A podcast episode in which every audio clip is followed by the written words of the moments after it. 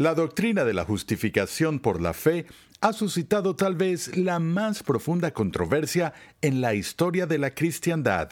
Lutero sostuvo que la doctrina de la justificación solo por fe es el artículo por el cual la iglesia se mantiene o cae. Calvino estuvo de acuerdo con esa evaluación de la urgencia del asunto, diciendo que la doctrina de la justificación es la bisagra en la que todo gira. Hoy, en Renovando tu mente, la justificación por la fe sola.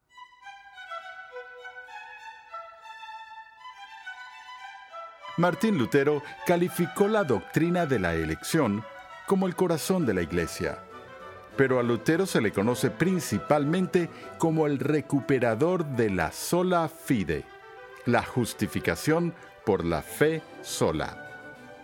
Bienvenido una vez más a Renovando tu mente con el Dr. R.C. Sproul.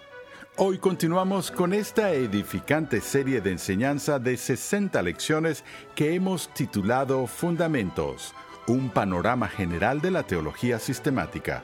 En esta serie el Dr. Sproul nos muestra que las verdades de la Escritura se relacionan entre sí en perfecta armonía. En el episodio de hoy veremos que la doctrina de la justificación por la fe sola es tan importante que provocó la reforma protestante del siglo XVI. Y es que esta doctrina responde a la pregunta ¿qué debo hacer para ser salvo? Pasemos ahora al salón de clases una vez más a escuchar al doctor R.C. Sproul mientras explica la doctrina de la justificación por la fe sola y sus componentes esenciales. Cuando vimos la doctrina de la elección, recordarán que mencioné que Lutero llamó a esa doctrina la cor eclesia o el corazón de la iglesia. Y sin embargo, Lutero no es conocido tanto por la doctrina de la elección como por la doctrina de la justificación solo por fe, porque fue esa doctrina la que originó la controversia más profunda en la historia de la cristiandad esa controversia que provocó la reforma protestante del siglo XVI y la frase popular que salió de allí, sola fide, es decir, esa justificación es solo por la fe. Los historiadores ven eso, como mencioné anteriormente cuando estudiamos la doctrina de la Escritura, que ellos consideran que la causa formal de la reforma es el debate y el tema sobre la autoridad final en la doctrina de la Iglesia y la causa material de la reforma, es decir, el asunto que fue el centro del foco de la controversia, fue esta doctrina de la justificación. Eh, como dije, Lutero sostuvo que la doctrina de la justificación solo por fe es el artículo por el cual la iglesia se mantiene o cae. Calvino estuvo de acuerdo con esa evaluación de la urgencia del asunto, diciendo que la doctrina de la justificación es la bisagra en la que todo gira. Ahora, la razón de eso y la razón por la que Lutero, por ejemplo, consideró que otros asuntos teológicos eran insignificantes en comparación con esto, fue porque lo que estaba en juego aquí era nada menos que el Evangelio mismo, porque la doctrina de la justificación responde a la pregunta que recordamos que fue planteada al apóstol Pablo por el carcelero de Filipos. ¿Qué debo hacer para ser salvo? Así que aquí no estamos envueltos en una controversia sobre si rociamos o mojamos o sumergimos a la gente para el bautismo, sobre asuntos técnicos de supra e infralapsarianismo y temas de ese tipo, sino que estamos tratando del asunto de la salvación misma. Y no hay pregunta más grande no hay pregunta más importante para un cristiano que lidiar obviamente con eso. La doctrina de la justificación aborda nuestra situación más grave como seres caídos. Y el problema que aborda en última instancia es el problema de la justicia de Dios. Y el problema es este, simplemente, Dios es justo y nosotros no. Y así como David se preguntó en la antigüedad si el Señor tuviera en cuenta las iniquidades, ¿quién podría permanecer? Ahora, obviamente, eso es una pregunta retórica y la respuesta es que nadie podría soportar el escrutinio divino si Dios extendiera la vara de medir de su justicia y con esa norma evaluara tu vida y mi vida, ambos pereceríamos porque no somos justos. Y muchos de nosotros pensamos que la forma de resolver este problema es solo trabajando más duro, tratar con mayor urgencia de ser buenas personas y hacer lo mejor que podamos, y eso debiera ser suficiente cuando llegamos al tribunal de Dios. Y eso para mí es el gran mito de la cultura popular que incluso ha penetrado en la iglesia, que la gente realmente todavía cree que puede abrirse camino al cielo o ganarse el favor de Dios, a pesar de que tenemos la advertencia certera en las escrituras de que por las obras de la ley nadie será justificado. Así que tenemos este problema. Dios es justo, nosotros no. Somos deudores que no podemos pagar nuestra deuda y sabemos que una forma de resolver el dilema no es por nuestras buenas obras. Bueno, si por las obras de la ley nadie será justificado y Dios no va a negociar su justicia, entonces ¿cómo es que vamos a resolver este dilema que tenemos? Por esta razón es que el Evangelio se llama buenas nuevas. O como Pablo presenta la doctrina de la justificación en su carta a los romanos, él dice, ahora el Evangelio se revela desde el cielo. Es la justicia de Dios la que se revela desde el cielo por fe para fe. Mas el justo por la fe vivirá. Bueno, entonces hacemos la pregunta, ¿qué es la justificación? Y cuáles son sus ingredientes necesarios. La justificación en el análisis final es un pronunciamiento legal de la voz de Dios. Es una declaración legal por la cual Dios declara que las personas son justas. Es decir, la justificación solo puede ocurrir cuando Dios quien él mismo es justo, se convierte en el justificador al decretar que una persona es justa delante de él. Ahora, por supuesto, esto es lo que motivó el fuerte debate del siglo XVI. La pregunta es esta. ¿Dios espera que las personas lleguen a ser justas por cualquier medio? Antes que Él las declare justas o las declara justas delante de Él, mientras que de hecho aún son pecadores.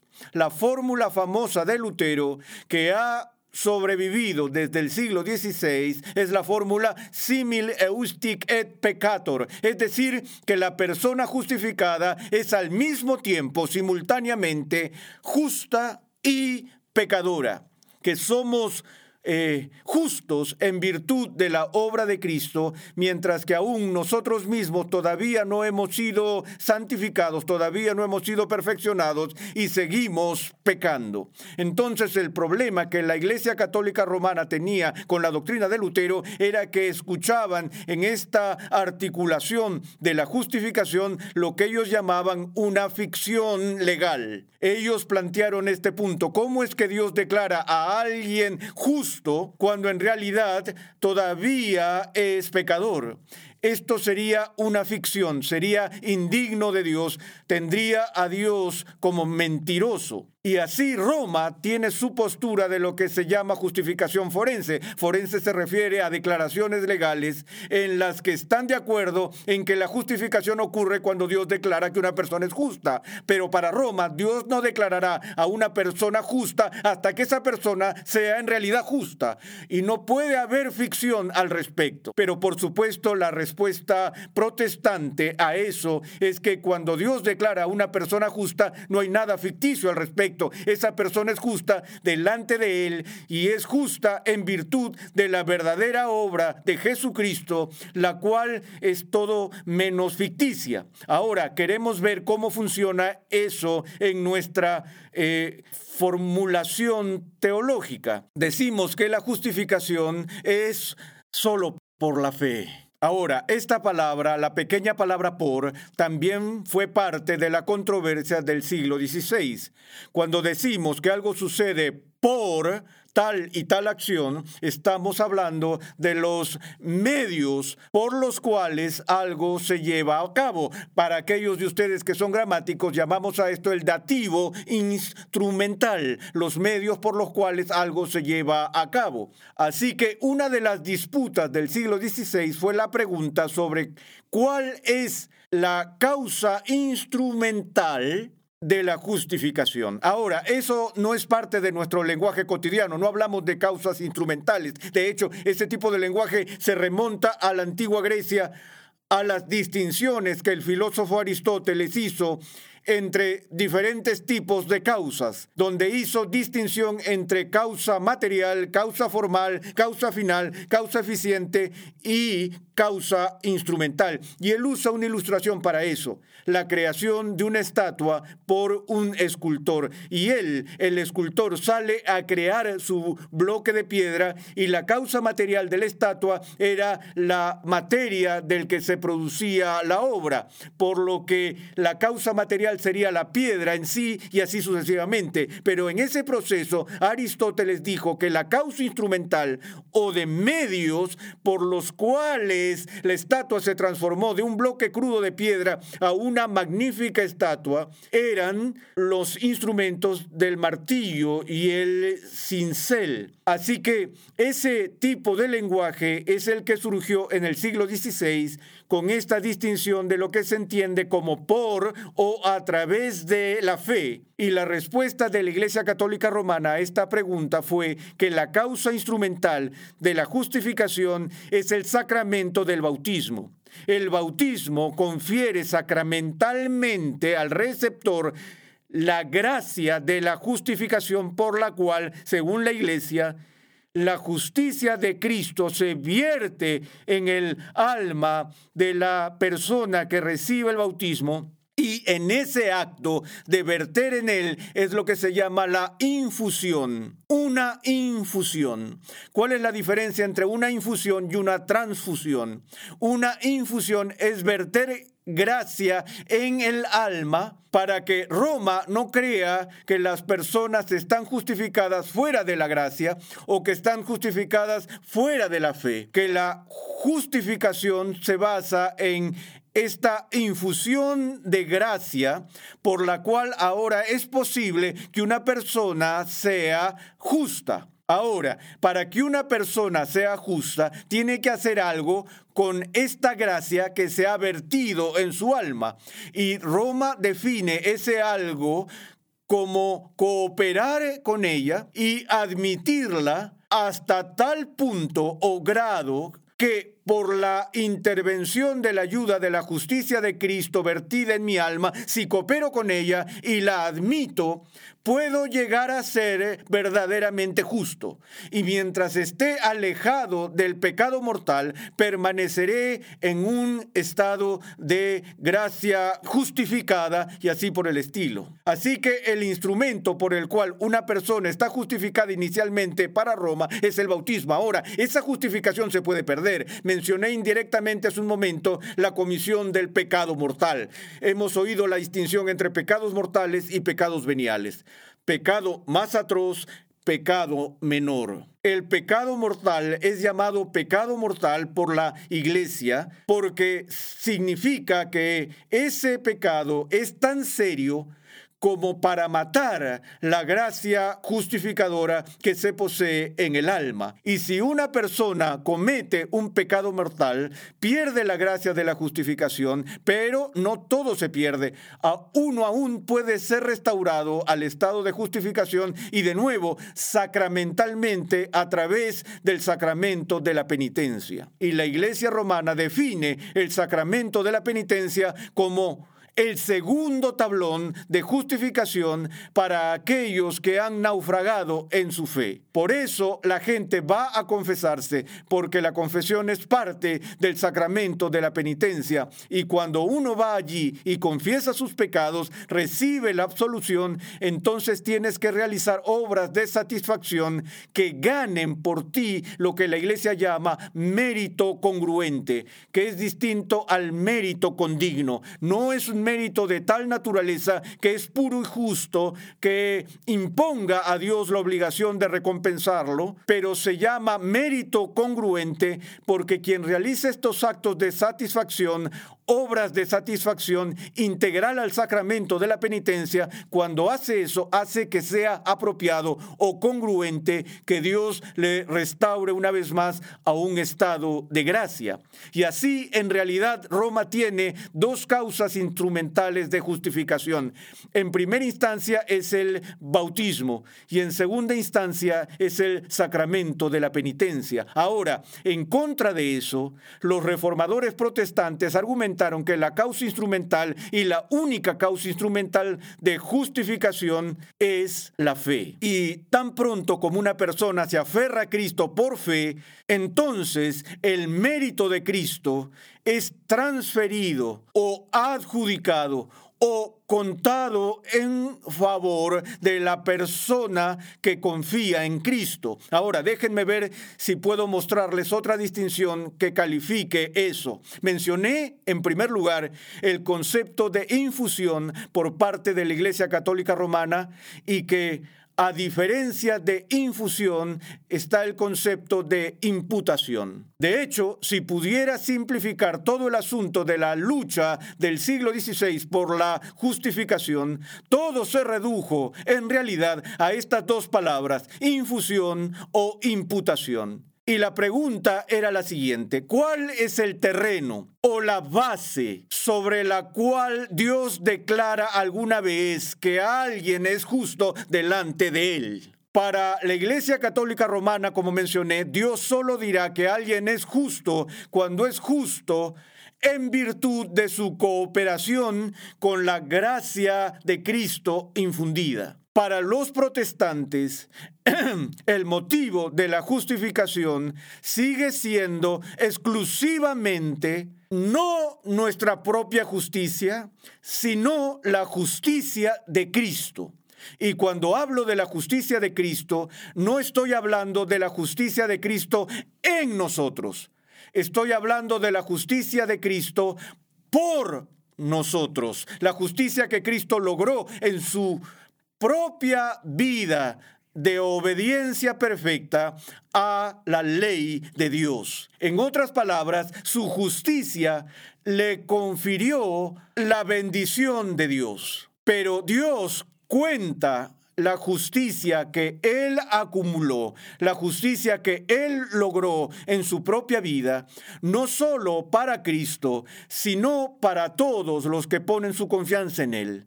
Ahora, eso es parte del motivo de la justificación. La otra parte del motivo de justificación es que Cristo satisfizo a cabalidad las sanciones negativas de la ley con su muerte sacrificial en la cruz. Como he dicho muchas veces, somos salvos no solo por la muerte de Jesús, sino también por la vida de Jesús. Y lo que ocurre aquí es una doble transferencia, una doble imputación. De lo que estamos hablando cuando hablamos de imputación es de una transferencia legal. Cristo es el Cordero de Dios. Cuando Él va a la cruz y sufre la ira de Dios allí en la cruz, él no está siendo castigado por ningún pecado que Dios encuentra en él, pero es solo después que Él toma voluntariamente sobre sí nuestros pecados, Él se convierte en el portador del pecado que Dios entonces transfiere o cuenta o adjudica nuestros pecados sobre Jesús. De eso trata la imputación. Es una transferencia legal para que Cristo asuma en su propia persona nuestra culpa. Dios transfiere nuestra culpa a Él. Es una transferencia. La otra transferencia es cuando Dios transfiere la rectitud de Cristo a nosotros. Así que lo que Lutero está diciendo cuando dice que la justificación es solo por fe, es solo una abreviatura teológica para decir que la justificación es solo por Cristo, por lo que Él ha logrado para satisfacer las demandas de la justicia de Dios. Y así la imputación implica una transferencia de la justicia de otra persona. La infusión implica una implantación de esa justicia con la que tienes que cooperar para que, según Roma, realmente te vuelvas inherentemente justo. Porque ahora la justicia, inherentemente justa, porque ahora la justicia entra o existe dentro de ti. Ahora, para resumir todo este tema del debate, voy a mostrar un pequeño gráfico aquí en la pizarra. Sé que estamos viendo muchas cosas en detalle y muy rápido. Es por eso que pasé buen tiempo escribiendo un libro sobre esto y si desean verlo con más detalle pueden conseguirlo. Pero tenemos aquí la postura católica romana de la justificación y de este lado la postura reformada protestante de la justificación.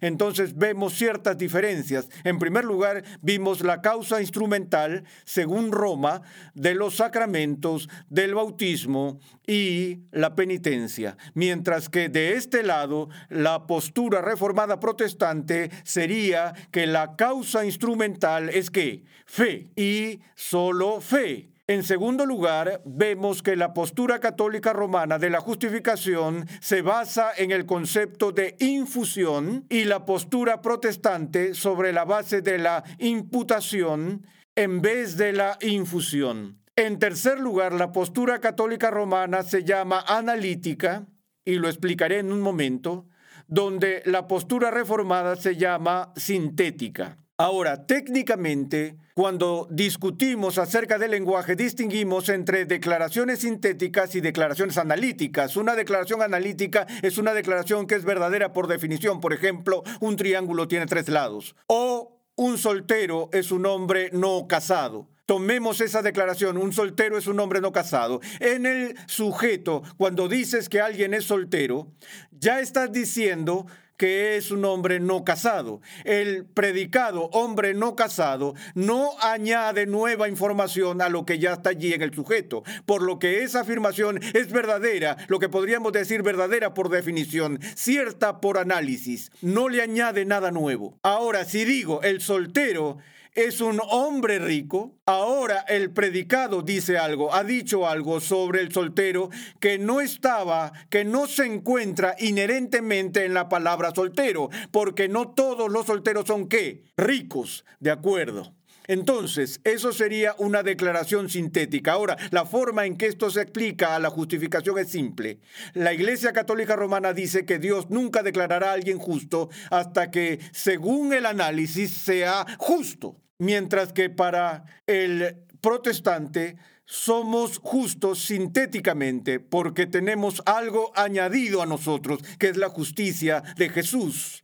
De nuevo, finalmente, aquí la justicia debe ser inherente, mientras que en la postura protestante, como dijo Lutero, la justicia por la que estamos justificados es una justicia foránea, es una justicia que es extra nos, está fuera de nosotros. Es hablando correctamente no de nosotros, solo cuenta a nuestro favor cuando por fe nos aferramos a Cristo. Esa es la maravillosa buena nueva del Evangelio, que no tenemos que esperar hasta que nos purguen en el purgatorio de todas las impurezas permanentes, sino que en el momento en que confiamos en Jesucristo, todo lo que Él es y todo lo que Él tiene se convierte en nuestro y somos llevados inmediatamente a la comunión de reconciliación con Dios.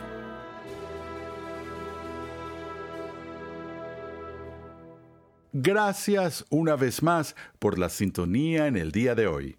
Te invitamos a visitar nuestra página web renovandotumente.org, donde podrás descargar gratuitamente la guía de estudio de la serie de hoy. Te recomendamos el libro del Dr. R.C. Sproul titulado Todos somos teólogos, una introducción a la teología sistemática. En este edificante libro, el Dr. Sproul estudia las verdades básicas de la fe cristiana, recordándonos quién es Dios y qué ha hecho por su pueblo en este mundo y en el venidero. Todos somos teólogos, una introducción a la teología sistemática. Pídelo en tu librería favorita hoy mismo. ¿Qué es la fe salvífica? Esta pregunta fue objeto de gran consideración en los tiempos de la Reforma y debería recibir la misma atención de nuestra parte hoy en día. En el siguiente episodio de Renovando tu mente, R.C. Sproul examina los tres ingredientes de la fe salvífica articulados por los reformadores, y nos recuerda el gozo que tenemos en Cristo. Recuerda que en nuestra página web renovandotumente.org puedes adquirir gratuitamente la guía de estudio de la serie de hoy. Y además encontrarás una amplia variedad de recursos tales como clases, artículos y contenido multimedia con la finalidad de cumplir con nuestra misión de proclamar, enseñar y defender la santidad de Dios en toda su plenitud a tantas personas como sea posible. Sintonízanos nuevamente en esta misma emisora y en este mismo horario y únete a nuestra gran comunidad virtual en las redes sociales.